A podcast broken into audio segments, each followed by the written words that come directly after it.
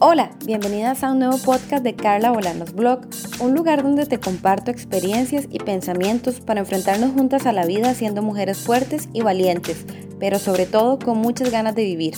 Empecemos.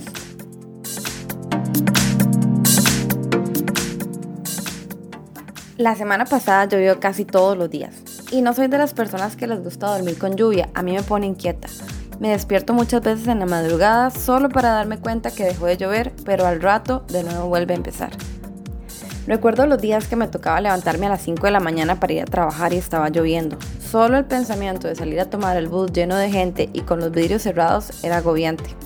Y aunque aquí la gran mayoría nos bañamos en la mañana, todos los días, a veces el olor a más de 50 personas encerradas, todas compartiendo el mismo aire, unos sentados, otros de pie, pero todos pegados unos con otros, no era de las cosas más divertidas para empezar el día. Especialmente cuando se es mujer. Hay que usar tacones, ropa de vestir, llevar un bolso, el bolsito del almuerzo, la sombrilla mojada y si ese día tocaba ir a clases en la noche, también había que llevar otro bolso para los cuadernos. Y aunque recordar ahora me produce gracia por esa etapa vivida, al final ese ratito incómodo en el bus no determinaba mi día.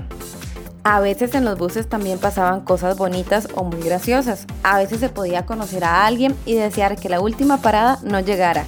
A veces se podía comer un buen pedazo de pollo, una pizza o una hamburguesa y disfrutar el camino chupándose los dedos y llenando el bus de un olor a comida que los otros pasajeros seguro detestaban. En el bus a veces alguien se caía y o nos preocupábamos o nos reíamos. A veces alguien se dormía profundamente y si no iba a la par mía era muy divertido ver a esa persona cabecear de un lado para el otro.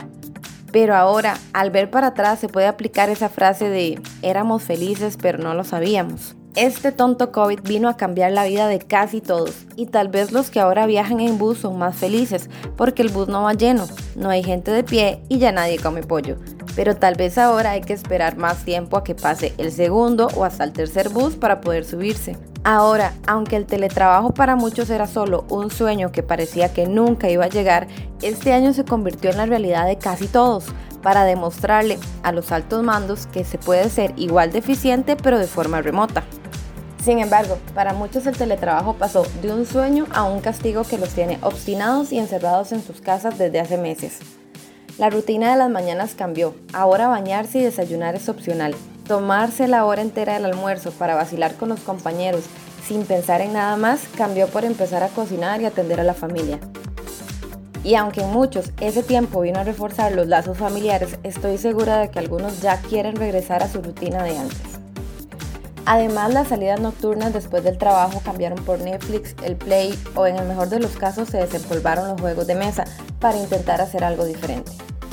Este año la vida nos ha cambiado a todos y por más que se acabe este 2020, no sé hasta cuándo podremos volver a la verdadera normalidad. Aunque los viajes internacionales se hayan retomado, aunque algunos ya estén volviendo al trabajo, aunque el comercio siga pataleando para reactivarse y aunque la educación esté media paralizada, aun cuando muchos sigan diciendo que no.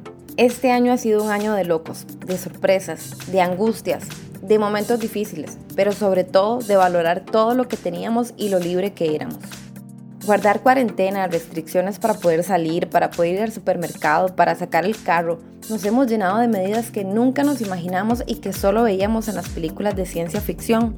Y aunque el virus, los enfermos, los contagiados y los muertos son reales, no puedo dejar de pensar que todo esto fue creado por otros seres humanos, que al final han hecho de esto un experimento social, una pandemia tejida entre los dedos de unos cuantos, una estrategia para traerse abajo a los que menos tienen un sistema que complica y pone más trabas a los emprendedores que buscan su propia forma de generar trabajo.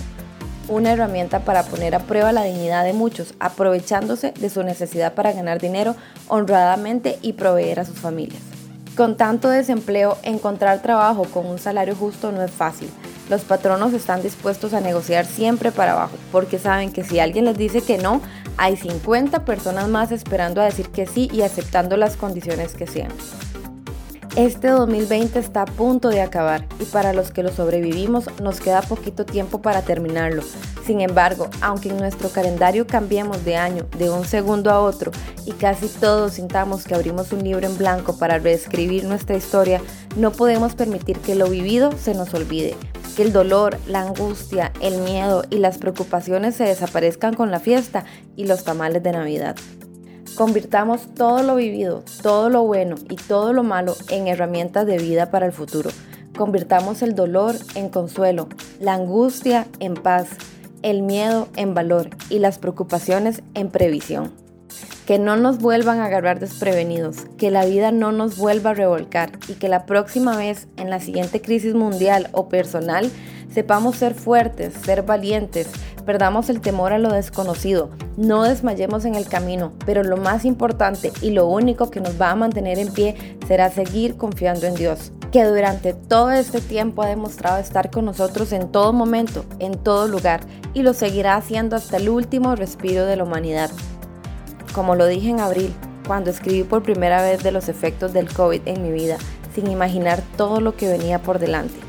Esta situación nos va a dejar más enseñanzas que muertos, y aunque tengamos todo en contra, saldremos victoriosos, heridos sí, pero más sabios y más humanos.